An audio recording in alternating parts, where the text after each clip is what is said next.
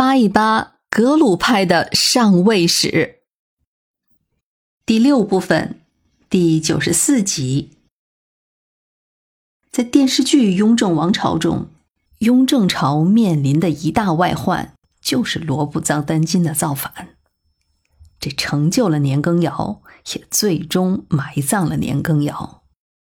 那真实的历史是什么样子的呢？罗布藏丹津刚刚起兵造反的时候，清朝本就想着让西藏出兵协助，因为当时西藏已经没有什么清军布防了。可惜七世达赖显然是偏向罗布藏丹津的，这道理也很明显。七世达赖驻西塔尔寺的时候。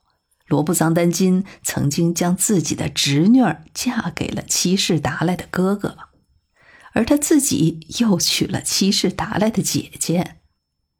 哼，虽然这亲戚关系有点乱，但他们两家算是双料的亲家，这一点是确凿无疑的。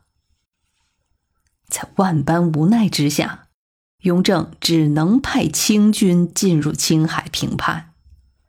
要知道，这个时候的国库确实是捉襟见肘了。选在这个时候用兵，也算是最后的一招了。至于领军的人选，雍正并不相信此前一直在青海地带征战的那个严信。当时他是代理的抚远大将军，是皇族，是贝勒身份。最后，雍正还是启用了年羹尧。在这儿，咱们需要说明的是，年羹尧可并不是什么大老粗，他也是进士出身。我们千万别被二月河老师给带错了节奏。年羹尧在西北也并没有什么拥兵自重、迟迟不予出击的矫情，他对罗布藏丹津的攻击。只用了十五天就结束了战斗，也算是速战速决了。罗布桑丹金大败之后，就逃到了准噶尔领地里面的伊犁，连自己的老娘都留在了柴达木，被清军抓获。反倒是后来为了剿灭那些参与叛乱的藩僧，倒是花了年羹尧一个多月的时间。让战事又拖了许久。战后，年羹尧对西北进行了大刀阔斧的改革。首先就是对和硕特的各个大小首领，按照评判中的表现，该晋升的晋升，该夺爵的夺爵。而且对那些大部落的首领下手尤其狠厉。这样就大大的拉平了各个部落之间的差距，而且还将那些原本被和硕特部压制的其他部落都废除掉了，他们和和硕特部之间的从属关系。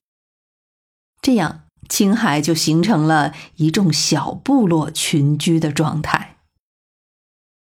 分权之外，年羹尧还开始了夺地。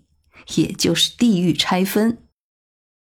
原本和硕特部的势力范围是涵盖了康区的许多地方。年羹尧力主将康区划分给了四川和云南，在那里执行了由土司治理的格局。另外，针对黄教残余叛乱的情况，年羹尧一方面支持将藏人部落独立。脱离蒙古人和寺院的管辖，另一方面又设定了寺院的规模，特别是还撤去了寺院收取税赋的资格，断了寺院的财路。当然，在这一通堵的操作之外，年羹尧也不忘给予青海一些通的实惠。一边，他开通了互市。地点就设在日月山，而且是常年开设，不设时间限制。这对游牧民族获取生活物资至关重要，他们也再也不用靠掠夺来取得生计了。总之，年羹尧治理西北的手段是相当完备和成功的，基本上彻底解决了清朝在青海的后顾之忧。雍正说年羹尧是朝廷的大恩人，这可并不只是说他打了一场大胜仗，关键是他提出了因地制宜的治理手段，能取得长治久安的效果。在这儿，咱们顺便说一句，后来那个岳钟琪也有类似的举措，只可惜雍正没有完全的采纳，也才导致了后面的不少问题。回头咱们再详说。年羹尧的成功意味着和硕特的巨大失败。如果说拉藏汗之死，意味着在西藏的和硕特汗国的覆灭，那罗布藏丹津的灭亡，和硕特基本上就是被肢解了。在此基础之上，青海也推行了蒙旗制度。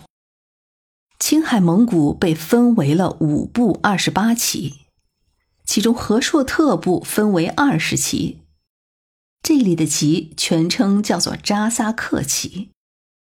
原来的那些蒙古王公就被封为了旗主扎萨克，在旗以下再设左领，一个左领统辖一百五十丁，也就是成年男劳力。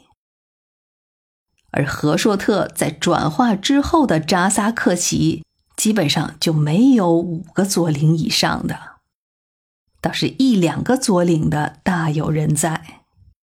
所以可见，和硕特已经被拆分成了何种零碎的程度。蒙旗制度的推行，实际上是将游牧部落固化在了土地之上。这已经是仿照着内地的州县的治理模式了。为此，清廷还设置了西宁办事大臣。不过，因为蒙古的游牧民居无定所，于是清廷就转向了对蒙古的王公贵族进行控制，通过分封强化对头领的控制，再由他们去管束属民，就形成了另外一种模式的土司化。这一系列的操作，让青海从蒙古各部落的争夺要地，就转向了。大清可以控制的国土了。青海的稳固是后来雍正，包括乾隆可以控制西藏的根本。此前将近有四百年，西藏的各个势力都是倚仗蒙古的各种势力，主要就是从青海进入西藏的。现在这条通道基本上就被堵死了。西藏的治理就进入到了中央政府的自由发挥阶段。